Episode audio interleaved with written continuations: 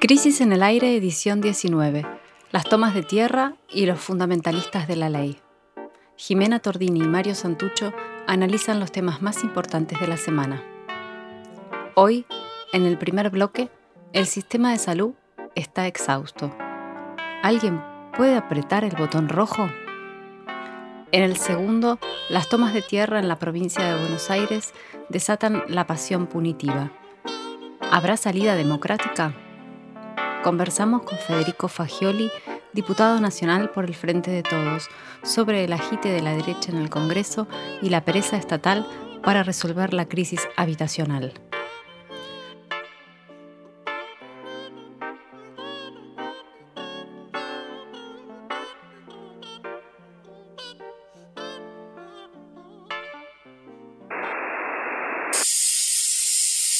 El podcast está al aire.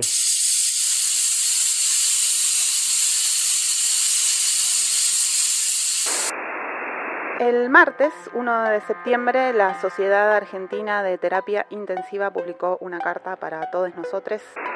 Y el texto marcó la semana, pero sobre todo parece haber significado un punto de inflexión eh, lo que queríamos pensar que estaba bajo control parece que ya no lo está y la luz al final del túnel que había representado la noticia de la vacuna se ensombreció ante la posibilidad de que si no se maniobra a tiempo, lo peor en realidad está por venir. En la carta, eh, las y los trabajadores de la salud anunciaron que los recursos materiales y humanos para combatir la enfermedad se están agotando y remarcaron que además de monitorear el porcentaje de ocupación de las camas de terapia intensiva, hay que prestar más atención a la disponibilidad de quienes saben salvar vidas. Y denunciaron también el pluriempleo de la mayoría eh, indispensable para llegar a, fin de mes. El personal sanitario está colapsado, los intensivistas están colapsados, el sistema de salud está al borde del colapso. Para tener una voz de esta situación que, que está atravesando el sistema de salud, hablamos con Roberto Veneroni, él es jefe de guardia del Hospital Argerich, acá en la ciudad de Buenos Aires, para que nos cuente un poco cómo es estar ahí en la primera línea todos los días desde hace casi ya seis meses. Eh, soy médico, pero no, no voy a presentarme como médico, sino que voy a presentarme como personal de salud. Porque eh, en este momento esta situación la está enfrentando el personal de salud. El personal de salud incluye a médicos, médicas, enfermeros, enfermeras, ambulancieros, camilleros, personal de mantenimiento. Todos estamos codo a codo codo a codo enfrentando esta situación que es muy compleja. Miren, voy a utilizar una metáfora de algo que en medicina se llama eventos con víctimas en masa, que suele ser una cosa, mm, digamos, habitual que sucedan con determinada frecuencia. Significa que un grupo determinado de pacientes te llegan en el mismo momento con diferentes grados de patología. Entonces el personal de los departamentos de urgencia, que, como yo al que pertenezco, debe centrarse en recibirlos, hacer un triage, que es la clasificación de acuerdo a su gravedad, y establecer una pronta y rápida respuesta para un correcto tratamiento. Bueno, imagínense que esto nos sucede una vez en una guardia, puede sucedernos dos veces en una guardia, puede sucedernos en tres. Imagínense que esto no suceda permanentemente. Bueno, eh, no hay manera, no hay manera. El sistema de salud está resistiendo por la mística, el sentido de pertenencia, la entrega, eh, la entrega que está haciendo, lo está haciendo a un nivel máximo. La gente cuando termina su guardia, si vos le mirás los rostros, están grises, yo veo a los chicos y los veo grises cuando terminan la guardia. Este nivel de estrés, este nivel sostenido, permanente y en todos los lugares donde uno se encuentra es muy difícil de manejar. Los equipos médicos de salud están exhaustos. Esa es la realidad, exhaustos. Este nivel de trabajo va a obligar a, la medida de que eh, los equipos médicos empiecen a caer, a utilizar gente más joven, gente con eh, menos experiencia y que tiene más posibilidad de contagiarse. Lo que vemos al mismo tiempo, eh, que esta situación crítica para el personal de salud en, la en la región metropolitana de Buenos Aires, es una federalización de la pandemia en las últimas semanas, eh, que es lo que más preocupa además. Los informes diarios indican que desde mediados de agosto la distribución geográfica de los contagios se fue desconcentrando hacia otras provincias. Y si hasta julio el AMBA absorbía el 93% de los, de los contagios, ahora, hoy por hoy, absorbe el 69%, o sea que ya el 31% de los enfermos y enfermas eh, pertenecen al interior del país. Vamos a tenernos en Rosario, que el 11 de mayo entró, había entrado en la fase 4 y los primeros días de junio había decretado el fin de la cuarentena, al entrar en la ansiada y esperada fase 5. En ese momento se abrieron los bares, los gimnasios y se habilitaron las reuniones sociales, medio que ya se estaba saliendo de la pandemia. E incluso se, se, llegó a hablar de Rosario como una ciudad de modelo en el manejo de la, de la, emergencia. Sin embargo, en julio los casos empezaron a crecer poco a poco, de 10 pasaron a 20 por día, y para el 21 de agosto, o sea, hace unos 10 días, ya estaba en un promedio de 100 casos diarios. Hoy los contagios alcanzan a los 400, a las 400 personas por jornada. El gobernador Perotti firmó un decreto que ordenó el, regreso a la, a la cuarentena más estricta. Así que para ver cómo está la situación eh, y cómo están tratando de contener la emergencia allí en Rosario, hablamos con Leonardo Caruana, que es médico, es especialista en medicina general y familiar y es el secretario de salud de la ciudad de Rosario. Estamos en esta etapa mirando, analizando y gestionando las camas críticas de la ciudad, que hoy están en una ocupación por patología COVID de no más del 10%, pero en su por patologías en general, por el gran funcionamiento de la ciudad, oscilan entre un 60 hasta un 75-78%. Bueno, ese es el indicador que nosotros estamos mirando. Tenemos un convenio de articulación de camas críticas entre el Ministerio de Salud de la provincia, la municipalidad y el subsector privado, no solo de las camas críticas de la ciudad, sino de la región, del Gran Rosario y con un número de camas que se han ampliado en este último tiempo, que en las ciudades de más de 450 camas en el sector privado, 100 camas en el sector público, estamos incrementando también en cada uno de los lugares y haciendo logísticas para incrementar esa capacidad y en el Gran Rosario también hay camas en el sector público y privado.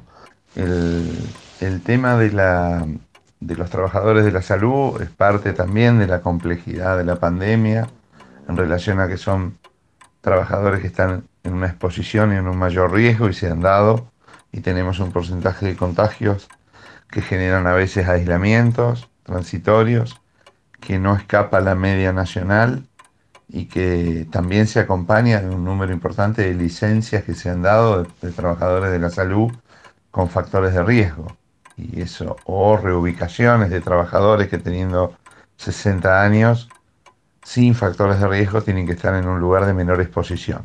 Personas licenciadas, todo esto ha hecho que tengamos que hacer un, un esfuerzo en incorporaciones, en contrataciones de diferentes áreas, en soportes de salud mental para cuidar los primeros momentos donde las tensiones y los temores se desarrollaban con más intensidad y el recurso de terapia siempre es un recurso más eh, complejo en relación a la cantidad y que hay que cuidar muy bien. En los últimos días también aparecieron algunas voces que llamaron la atención sobre, bueno, algunas claves para pensar Tal vez porque el camino de sembrar el miedo no es el, que está resultando más eficaz para transformar los comportamientos y, volver a una etapa de, mayor cuidado. Una de las personas que, estuvo hablando eh, fue Alicia Stolkiner, que es psicóloga, es asesora de Presidencia de la Nación. Ella en una entrevista que le dio al, diario Tiempo Argentino, al diario Amigo Tiempo Argentino, dijo, entonces si buscas que la gente se limite por el miedo a la muerte,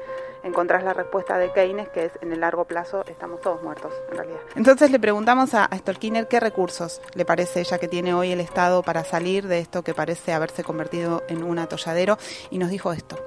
Yo me preguntaría simultáneamente cuáles son los recursos que tiene el Estado y cuáles son los recursos que tiene el conjunto de la sociedad.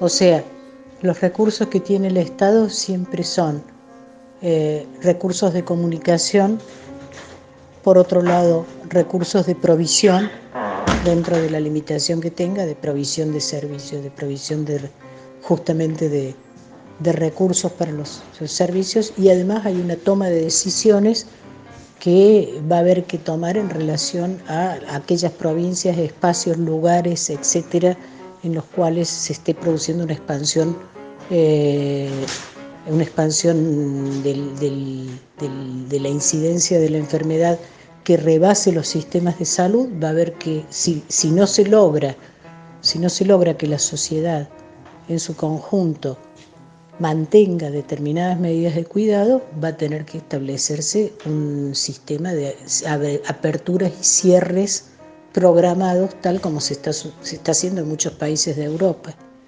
Eh, lo que no puede suceder es que funcione un sector de la sociedad como si no pasara nada y en otro lugar se está sacrificando el sector salud. La pregunta que hoy nadie puede responder y que angustia seriamente a buena parte del gobierno, esta semana estuve hablando con, con alguna gente del gobierno y realmente hay una angustia al respecto, hay una incerteza, es si uno, yo lo podría plantear así, si el Estado tiene la capacidad hoy de recuperar el control de la epidemia, o si ya no hay mucho más que esperar la vacuna y rezar para que el contagio amaine y el sistema de salud aguante. Esta semana también vimos cómo se consolidaba una oposición ¿no? que parece estar dispuesta a todo, incluso a usar la palabra golpe, en pos de, impedir, en cierto modo, la consolidación de un tipo de gobernabilidad de nueva, o sea, eh, a partir del nuevo gobierno. Yo creo que en, ese sentido, un poco como conclusión de este primer bloque un poco amargo, es eh, hacer una pregunta que ya no solo apunta al gobierno, creo yo, sino que retumba hoy por hoy en toda la sociedad, ¿no? Si tenemos los recursos como comunidad y las reservas solidarias para salir de, esta, de este trance sin perder el alma.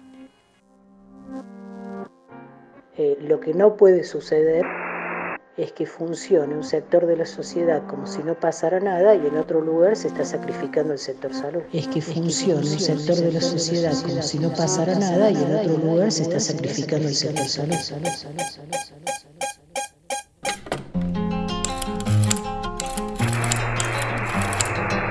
Crisis en el aire.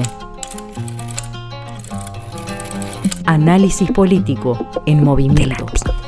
a la conversación.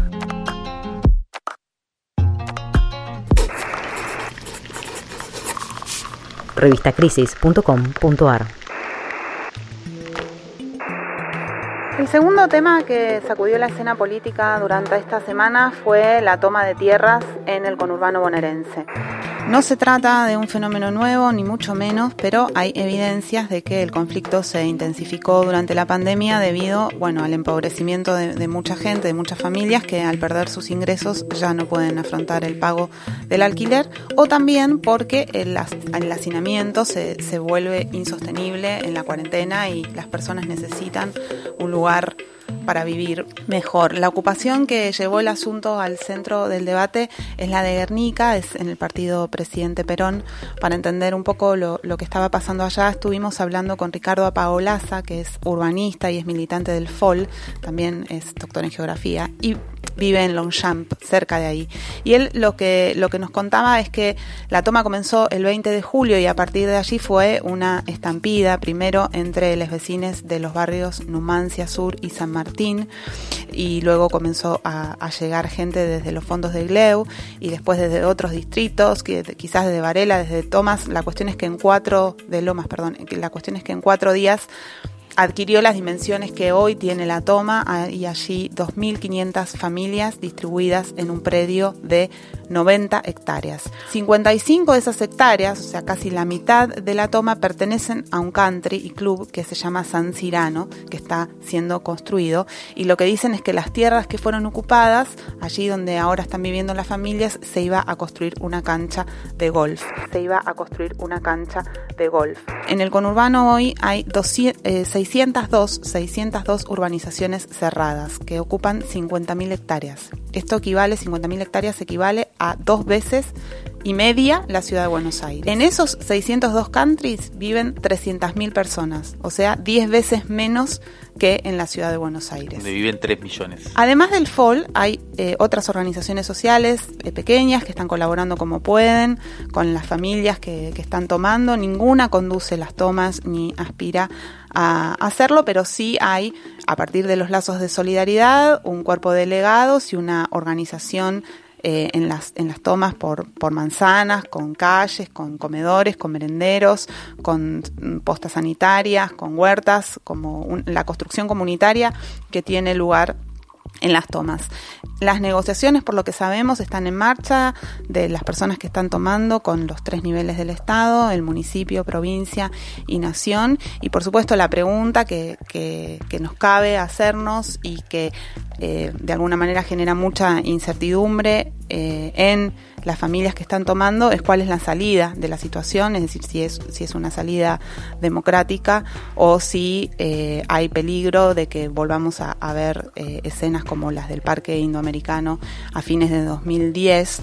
Eh, si recuerdan, fue un hecho que ocurrió en la ciudad de Buenos Aires cuando la toma justamente del Parque Indoamericano fue reprimida por la Policía Federal y la Policía Metropolitana y fueron asesinados allí Rosmarí Churapuña y Bernardo Salgueiro, hechos por los que, dicho sea de paso, todavía no hay ninguna persona que haya sido juzgada. La mayoría de estos casos, de los 130, fue reportada por la comisaría cuarta, que pertenece a la región bastante conocida de Moreno, que se llama Cuartel Quinto. Allí hubo casi 40 ocupaciones, lo cual muestra que se trata de, o sea, Cuartel Quinto es conocido por ser uno de los, de los barrios más, donde más precariedad hay, con lo cual evidentemente hay necesidad. ¿no? La mayoría de los testimonios que pudimos recabar, hablamos con bastante gente que está siguiendo un poco el tema, coinciden en dos cuestiones generales, yo diría, como para resumir. Por un lado, la inmensa mayoría de estas ocupaciones surgen de manera espontánea y son realizados por grupos pequeños de familias. En Moreno nos contaban que las tomas más grandes que tuvieron, de estas 130, son eh, la, más grande había 40, 50 familias. La mayoría son 10, 5, 15 familias que van y, ocupan un terreno por necesidad. ¿no? La, mayoría de la gente con la que hablamos nos confirmó que no están organizadas por los movimientos sociales, son, van surgiendo a la que te criaste, uno podría decir, y tampoco responden a internas políticas, como sucede por lo general en el año de elecciones, y tampoco hay estructuras criminales fomentándolas como se escuchó eh, de manera efusiva en los medios de comunicación. Esa es la primera conclusión que uno puede sacar. La segunda es que no solo hay una uno puede que no, solo hay una necesidad evidente en el origen de estas tomas habitacional de la gente que como decías vos está o bien hacinada o, o, no está pudiendo pagar los alquileres sino que se trata de un problema que ya es estructural que comenzó a manifestarse por lo menos desde los primeros años 80 y que ya desde ese momento nunca se detuvo las tomas digamos de terrenos en, en el conurbano y que está promovido por dos tendencias que parecen irrefrenables a esta altura, digamos, ¿no? Por un lado, la migración de poblaciones rurales o periféricas del interior del país hacia las grandes urbes y por otro lado, lo que hablábamos antes de los country, la, la mercantilización del suelo que aparece y que está acompañada o que está originada por el crecimiento del poder inmobiliario. Ambas tendencias están impidiendo cualquier pretensión estatal de tener una política, una política de vivienda eficaz. Vamos a escuchar entonces al secretario de Seguridad del partido de Moreno, Nahuel Bergier, es un abogado con amplio desempeño en conflictos sociales, conoce el tema, siempre desde una perspectiva de los derechos humanos, hoy está a cargo nada menos que de la seguridad del partido de Moreno, eh, además es militante del movimiento Evita, como la actual intendenta del partido. Nahuel nos contó lo siguiente. Nosotros no observamos presencia ni de organizaciones sociales ni de movimientos políticos detrás de, de, las usurpaciones, de las tomas, todo lo contrario, lo que vemos son situaciones de mucha fragilidad y descomposición social, donde sí lo que aparecen son tres, cuatro, cinco vivos que se aprovechan de situaciones de extrema vulnerabilidad eh, y que después son quienes hacen negocios con las usurpaciones, hacen negocios eh, revendiendo terrenos, amenazando a las propias familias que participan de las tomas eh, y ahí es donde sí aparecen grupos de criminalidad organizada que son a quienes la justicia, a eso sí la justicia claramente debe identificar y perseguir. Nosotros en Moreno, desde la asunción de la nueva gestión el 10 de diciembre pasado, tenemos una decisión clara de impedir eh, las tomas, de impedir que se concreten, también para que no se reproduzcan las desigualdades posteriores cuando una toma ya se produce. Eh, hay un trabajo articulado entre el municipio, la, Fiscalía, el Ministerio Público Fiscal, la Policía y el Ministerio de Seguridad de la provincia. Eh, hay sistemas de alerta temprana por los cuales las referentes, referentes territoriales o de las delegaciones municipales avisan cuando toman conocimiento de una posible toma y de inmediato se hace presente el municipio eh, para comenzar un proceso de diálogo que apenas muchas veces dura una cantidad importante de horas, eh, a veces puede durar hasta 10, 12 horas eh, de, diálogo en el lugar. por supuesto que también asisten las fuerzas de seguridad con la conducción de la fiscalía para plantearle a las familias que, tienen que retirarse del lugar, a las personas que están ahí, e iniciar en todo caso otros procesos con, con otras áreas municipales.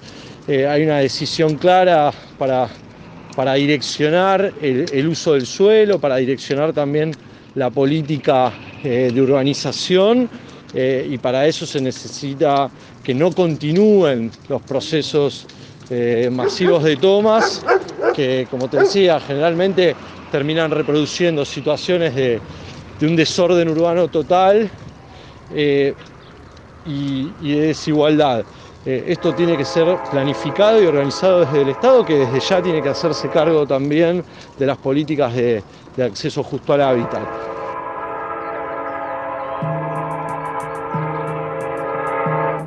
Lo que, lo que es preocupante eh, es que al mismo tiempo que vimos esta, manifestaciones de esta necesidad brutal de las personas por, por, encontrar un lugar donde vivir, en los medios empezamos a ver una fuerte oleada de estigmatización que en general conduce al agravamiento y además a, expresiones de violencia, ¿no? Eh, recuperamos, queríamos recuperar una escena que vimos esta semana en el prime time de, un canal muy importante de noticias de la televisión argentina, donde el analista político Diego Seigman eh, mostró unas fotos desde drones de, la ocupación y le pedía a la audiencia que miremos lo ordenado que estaba, ¿no? La distribución ordenada de, de, los, de las casitas precarias, la demarcación de los terrenos y la conclusión que se sacaba ahí, sin ningún argumento, como si fuera una conclusión que cae de un árbol, era que hay mafias que manejan las tomas de tierras y delincuentes que se aprovechan de la necesidad de la gente.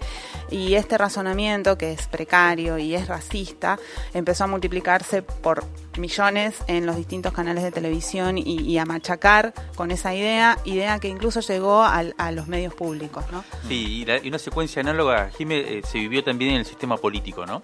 Bernie, yo diría, me gustaría decirlo, es como esa especie de facho que todo gobierno nacional y popular que se precie debe llevar adentro, en tándem, como decías vos, con los grandes medios y con la creme, digamos, con, el núcleo duro de la oposición, pudo demarcar a lo largo de esta semana la línea oficial.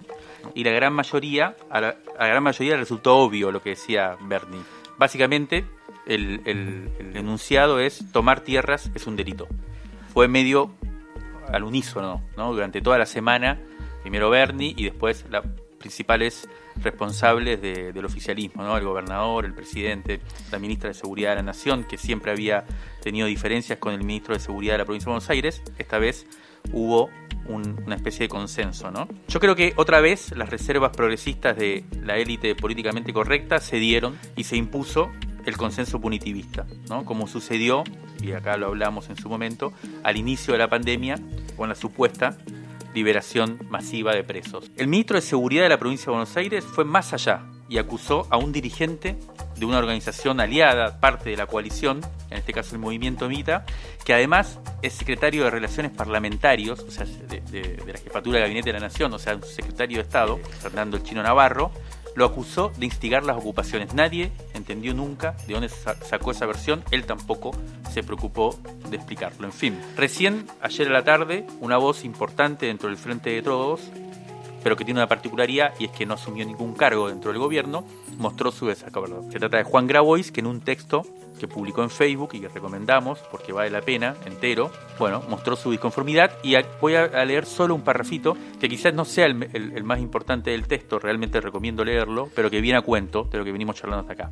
Dice Juan Grabois, ocupar no es usurpar. Le guste o no a nuestros políticos y opinólogos, existe algo llamado derecho penal.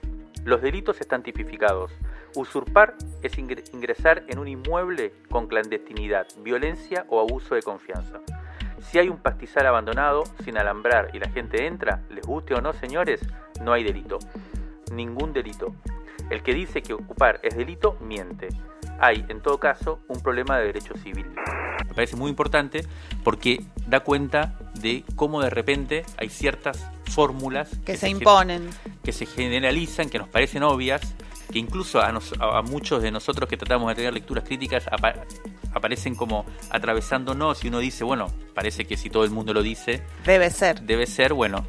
Y la verdad es que, bueno, acá Juan Grabois particularmente en este punto dice, bueno, están diciendo cualquier gansada, digamos. Bueno, vamos a escuchar también a otro dirigente social, en este caso José Luis Calegari, que es referente del Centro de Participación Popular Monseñor Enrique Arenchelelli, una organización de base que viene trabajando hace décadas en Florencio Varela, cerca y también en un municipio donde ha habido ocupaciones, eh, que plantea lo siguiente.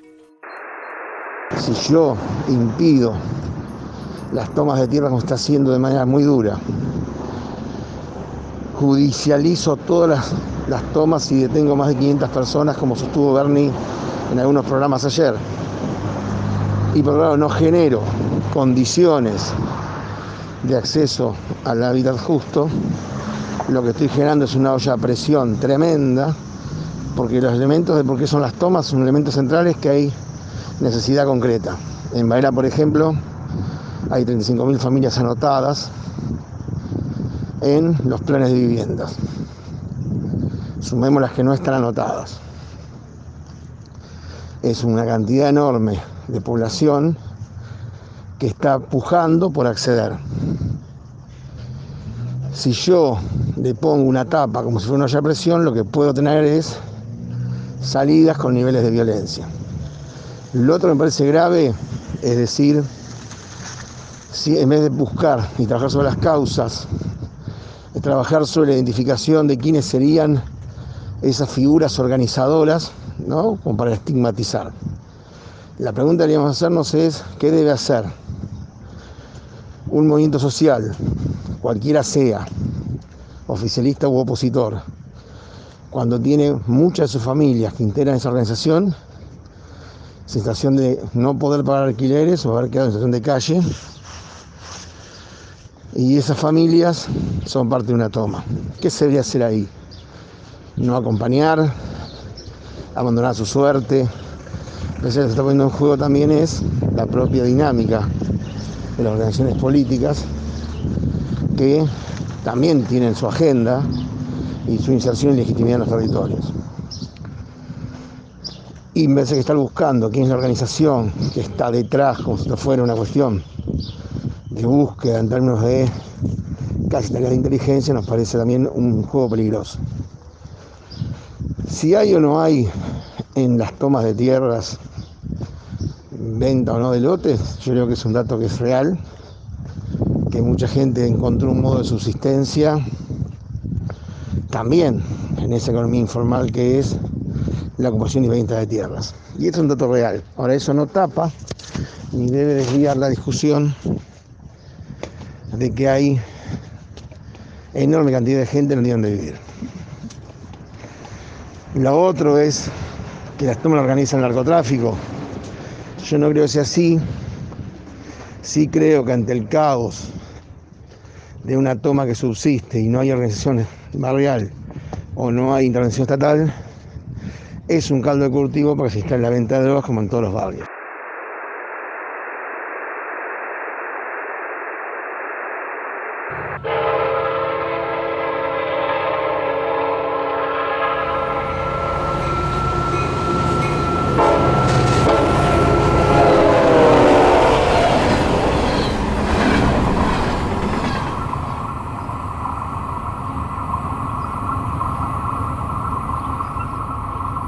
Rescate emotivo. Un diamante impreso en una crisis. 1973-2020. Crisis 71. Junio de 1989. Entrevista a María Elena Walsh. La escritora ya consagrada, habla con valentía del sometimiento de las mujeres, el lugar del arte, la creación y la relación entre su literatura infantil y la escuela. Me propuse que todo lo que escribiera para chicos formase parte del recreo, de la diversión, del asunto estético, fuera de lo escolar, de la moral. Porque la poesía, la música, la narrativa estaban aplicadas al tema escolar o religioso o histórico. Aprendíamos a recitar versitos el 25 de mayo, la bandera. De pronto quise borrar todo eso que la música y la escritura para chicos fuera gratuita como lo es para los adultos, porque no hay que descuidar el entretenimiento y lo estético. Eso realmente forma a los chicos. Con la formación de las nenas es fundamental ridiculizar ciertas jerarquías, ciertos personajes muy estereotipados, como las princesas de los cuentos, que eran princesas muy sometidas.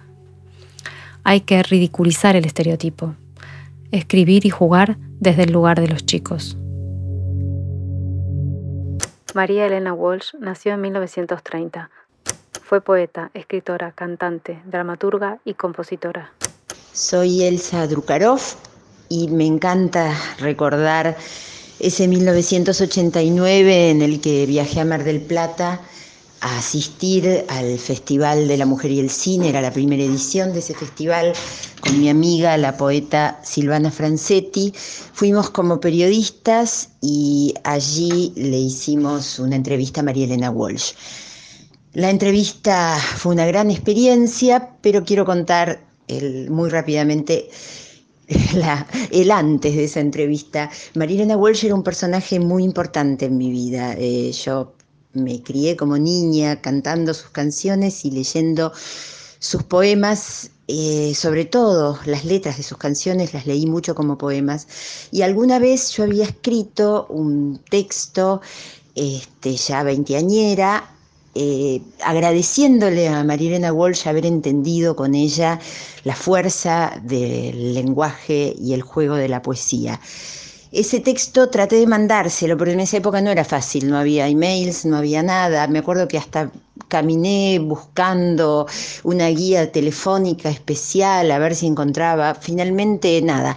El texto no le llegó, nunca se lo mandé y en el Festival de la Mujer y el Cine, en el cóctel de inauguración, ya con mucho champán encima, me acerqué a María Elena y le hice una especie de declaración de amor, le dije yo por vos conocí la poesía, yo te debo la literatura y le dije un montón de cosas y María Elena que estaba con muletas, me acuerdo, apoyó las muletas y me abrazó y nos dimos un abrazo conmovido y a mí se me cayeron las lágrimas y al día siguiente trataba de hablar con ella para arreglar una entrevista y veía que me, me trataba como, ya vos quién te conoce? Me, trataba mal, me era muy seca, era una mujer que podía ser seca, este, no me daba bola. Y finalmente me decido a la noche, la agarro otra vez, este, eh, pero antes de que empiece el cóctel, porque había cócteles y cosas todas las noches, y le digo, María Elena, yo ayer te dije un montón de cosas y vos me diste un abrazo, y me dice, yo ayer estaba absolutamente en pedo, no me acuerdo de nada. Y ahí nos reímos mucho y ahí fue que hablamos y acordamos la entrevista con Silvana Francetti eh, para el día siguiente.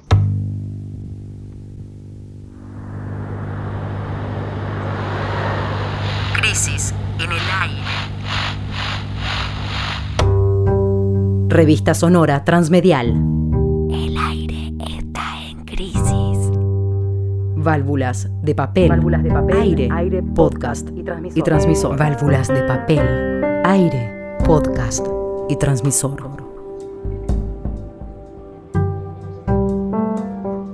Crisis en el aire.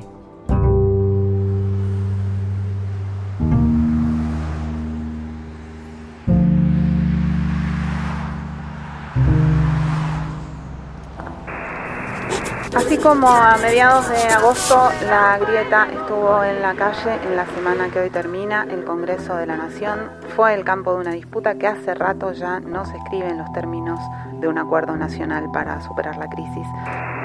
Para la oposición no hay gesto de moderación ni señal hacia el empresariado argentino que alcance, porque evidentemente se van a dedicar a patear el tablero sin parar. El martes en la Cámara de Diputados, además del escandalete que fue amplificado por los medios y por las redes sociales sin fin, sucedió algo que es un anticipo de, lo que puede llegar a suceder que es la negativa a participar de un esquema de gobernabilidad y, esta negativa se convierte en, una acusación de autoritarismo y ahí hacia la desestabilización hay un paso, ¿no? Y si, una cosita, Jiménez, si Donald Trump llega a reelegirse en las elecciones de noviembre en Estados Unidos, yo te diría que casi seguro va a suceder un avance fuerte en esos términos de desestabilización. Para charlar un poco de lo que está pasando en el Congreso de la Nación, estamos en comunicación con Federico Fagioli, que es diputado nacional del Frente Patria Grande, que integra el Frente de Todos. Hola Federico, buen día. Jimena Tordini y Mario Santucho estamos acá. ¿Cómo estás? Hola Jimena, hola Mario, buen día. Te queríamos preguntar a qué está jugando la derecha en la Cámara de Diputados y, cómo te parece a vos que sigue el tema. No, a ver, yo creo que hay un, fuerte intento de defender los intereses de los que ellos representan. Eh, tienen unas actitudes muy antidemocráticas, no quieren, como lo hicieron durante los cuatro años de Macri, que el Congreso funcione. Eh, la verdad que están poniendo palos en la rueda a la gestión de Alberto y yo creo que, claramente están decididos a avanzar en la radicalización de su espacio, en seguir generando este tipo de actitudes antidemocráticas, en frenar la democracia, en no avanzar en cambios estructurales para la Argentina. La verdad que se oponen absolutamente a todo lo que viene a plantear alguna modificación a lo que ya está eh, construido, como por ejemplo la reforma judicial o el aporte extraordinario a las grandes fortunas, que claramente el escandalete que hicieron el otro día, que más allá de que era para los medios de comunicación, porque la verdad que son personas que más de trabajar para la Argentina y para sacar a la Argentina adelante, lo único que les interesa es, es salir mediáticamente en los medios y que sea un escandalete y seguir eh, intensificando su discurso radicalizado de derecha. Eh, la verdad que era solo para oponerse a que no tengamos protocolo para que el Congreso no pueda seguir sesionando y para que el Congreso no avance en medidas como por ejemplo la reforma judicial o, el aporte a las grandes fortunas. Es decir, siguen mostrando primero la irresponsabilidad como oposición, que era esperado, ¿no? Fueron un gobierno irresponsable, que nos endeudaron a más de 100 años, que destruyeron la Argentina, era esperable que suceda esto, eh, pero siguen demostrando que defienden los intereses concentrados de la Argentina. Es evidente que la oposición tiene sectores, tiene fracciones, ¿no? Hay algunos más acuerdistas, otros más radicalizados como vos eh, señalabas. Sin embargo, parece imponerse, o por lo menos el martes eso sucedió, la, la versión más radicalizada. Entonces, por ahí aparece una pregunta, ¿esto va a seguir siendo así? ¿Hay posibilidades de que se imponga otro marco en la discusión? ¿Se está trabajando en ese sentido? ¿Vos lo ves posible? Por un lado. Y por otro lado, eh, que tiene que relación con esto, yo siempre pienso en cierta analogía de, lo que está sucediendo ahora con lo que pasaba en el 2016, ¿no? Cuando, en todo caso, en ese casi todos los sectores del Frente de Todos estaban en la oposición y también había una discusión al interior de esa eh, de ese frente heterogéneo que puede ser el peronismo, sobre si dar gobernabilidad o no dar gobernabilidad. O sea, lo que te quiero decir es, hay algo más que tiene que ver con la matriz política actual, ¿no? De la polarización, de la de cómo le conviene a un sector no dar gobernabilidad. ¿Vos cómo estás pensando esta? No, yo creo, como vos decís, que ellos mismos tienen internas. De hecho, en un momento de la reunión de labor parlamentaria, que es una reunión que se hace previa para acordar todo lo que se va a tratar en la sesión, eh, se estaba empezando a construir un acuerdo y de repente llegó un llamado eh, que llamó a todos los diputados de la oposición a, a no acordar y a salir a hacer ese escandalete. Están en tensiones, hay algunos de los que son el ala más dura que están presionando muy fuerte, que hasta ahora viene reinando ese, ese espacio, pero yo creo que hay un sector de ellos que tienen ganas de garantizar la gobernabilidad, la democracia, eh, incluso acompañar al gobierno en muchas de sus medidas que están planteando el Ejecutivo. Yo lo que entiendo es que, que esto por un tiempo y sobre todo cuando nosotros sigamos planteando algunas medidas eh, que vayan a plantear algunas cuestiones estructurales o sobre todo que toquen los sectores que ellos defienden, van a seguir mm. pensando esta situación y van a llevar eh, la situación al límite y a mí me preocupa mucho, a mí me preocupa mucho que que sigan avanzando en un proceso antidemocrático, que traten de, frenar el Congreso, que, traten de generar desestabilización.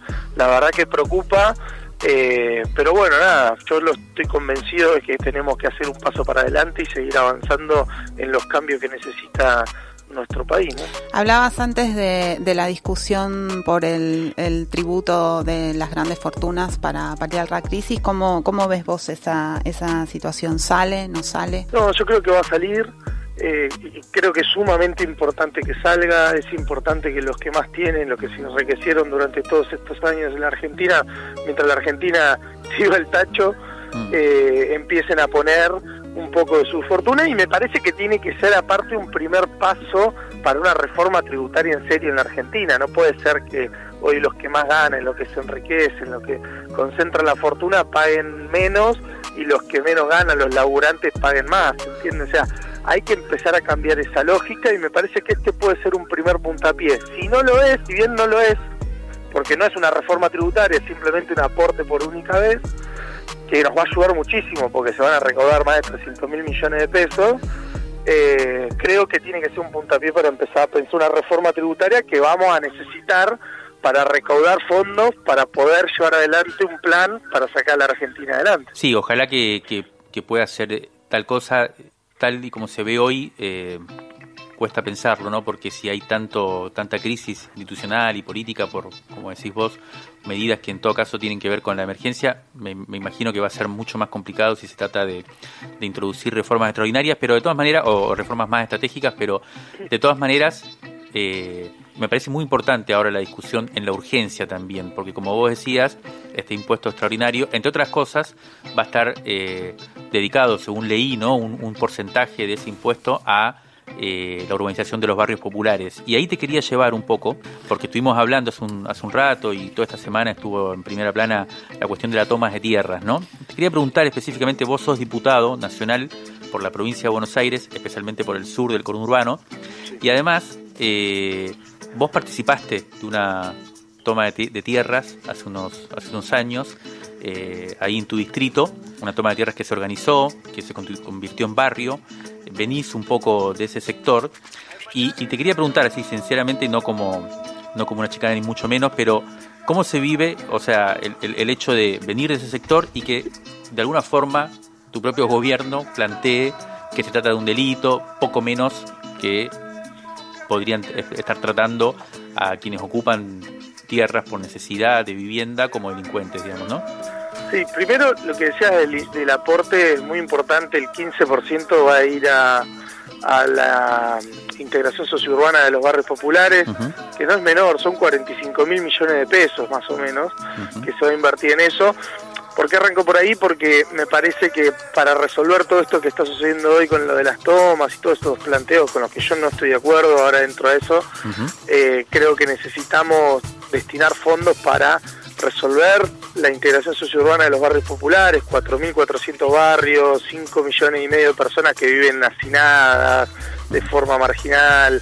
Digo, la verdad que hay que invertir ahí porque es, es parte del problema.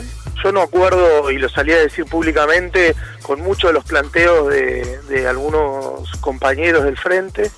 Creo que las tomas de tierra son el producto de un problema que viene en la Argentina arrastrándose hace muchos años, que es un déficit estructural, que es la falta de acceso a la vivienda, la, falta de acceso a la tierra, eh, el no tener una planificación y un Estado presente en este sentido, que vaya a cubrir ese derecho, a resolver ese derecho. Eh, hay un abandono en materia habitacional hace muchísimo tiempo, con el macrismo se agudizó porque no invirtieron un solo peso en, resolver la situación habitacional de los barrios populares, la pandemia nos lleva también a eso, la concentración que hay en la Argentina, 94% de la población vive en zona urbana, mm. tenemos extensiones de tierra en las que tranquilamente podríamos repensar un repoblamiento de la Argentina, y yo lo que creo que jamás hay que eh, abordar un problema social, un problema habitacional eh, criminalizando, eh, demonizándolo, estigmatizándolo con represión. Y aparte, lo que estoy cansado de escuchar también es que siempre dicen que este problema estructural se resuelve o es de difícil resolución a mediano o largo plazo. Entonces siempre pateamos el problema para adelante y siempre terminamos dejando a los vecinos abandonados en ese sentido. Nosotros venimos planteando la creación de lotes con servicio a través de la Secretaría de Integración Sociourbana. No solo están los fondos, porque a principios de año creamos el impuesto país, que se, parte de esa plata que se recaudó fue un fideicomiso del RENAVAP para poder urbanizar los barrios populares y generar lotes con servicio, mm. que esto hay que decirlo, desde que se creó ese fideicomiso hasta hoy no se pudo ejecutar un solo peso por la inacción de, de, los mandos del ministerio, ¿no? Eh, ¿Por qué? ¿Cómo es eso, Fede? ¿Por qué, ¿Por qué no se pudo si está determinado que hay un porcentaje que va a eso, ¿por qué no se pudo Porque la ministra no está avanzando en la firma de los convenios que tiene que firmar y no, está, no se está avanzando en la decisión política de construir lotes con servicio. O sea, está el dinero para hacer lotes con servicio, están las tierras, porque hay tierra del Estado, entonces acá incluso que el sector privado se quede tranquilo porque nadie le va a ir a sacar nada. Mm. Digo, hay tierra del Estado donde podríamos generar para empezar 400.000, 500.000 lotes con servicio que primero resolveríamos el problema de las tomas de tierra porque le estarías ofreciendo a los vecinos como Estado poder tener un pedazo de tierra legal, con servicios, donde puedan pagarlo durante varios años con cuotas que se acomoden al ingreso de cada una de esas familias, que es lo que desean y ansían todos los vecinos que viven en tomas de tierra, ¿se entiende? O sea, nadie hace la toma de tierra si no tiene necesidad. Después puede llegar a haber algún especulador o algo, eso pasa, pasa en todos los planos de la vida. Ahora, yo lo que lo que estoy convencido es que la gente, si vos le ofreces la posibilidad de tener su terreno, de pagarlo, de pagar los servicios, de pagar los impuestos, todas las personas van a acceder a eso y nadie va a optar tomar una tierra si tiene esa, esa posibilidad. En esta escena, donde vos bien eh, relatar cómo el Estado está teniendo problemas para dar respuesta a esto y uno podría prever de que eh, no va a tener una respuesta rápida. ¿no? De hecho, hablando con la mayoría de la gente de los municipios y demás, la, tendencia es tratar de salir del paso en este momento de toma de tierras más o menos generalizada y no tanto a resolver el problema. Y por otro, lado, por otro lado, uno ve que en estas tomas, a diferencia de otros momentos, las organizaciones sociales no están teniendo un protagonismo tan, tan fuerte. ¿no? Están, eh, no están teniendo la posibilidad de, si se quiere, organizarlas, politizarlas, organizar en ese sentido una demanda clara al Estado de una manera democrática y, más o menos articulada. En este escenario, ¿vos no ves un peligro serio de que la derecha se aproveche de esto y termine de alguna forma representando este tipo de reclamos? Sí, a mí me preocupa muchísimo, por eso salí a contestar públicamente algunos dichos, como por ejemplo de Sergio Berni. Eh, yo no, no acuerdo con esa forma de construir, de forma de pensar. No acuerdo con que se piense en resolver un problema sin resolver eh, los orígenes y el problema de raíz. Desalojar una toma, reprimir gente, meter presto a algunas personas que están con necesidad y empujados por la desesperación a hacer esas tomas no resuelve nada. Hay un área del gobierno que no está accionando y que si, y si accionáramos en la construcción de esas políticas, que vuelvo a repetir, tenemos las tierras, tenemos la plata, solo falta la decisión política, podríamos resolver este problema de la mejor forma posible. Respecto a la derecha, a mí me preocupa muchísimo, por eso voy a salir a contestar eh, y, a empujar para que el gobierno tome las decisiones correctas en este sentido. Entienda de que si no avanzamos con políticas concretas habitacionales, no vamos a resolver el problema y vamos a generar cada vez más problemas en la Argentina.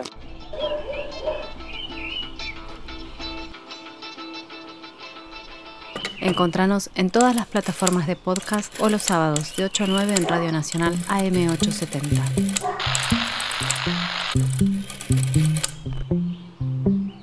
Válvulas de papel, aire, podcast y transmisor.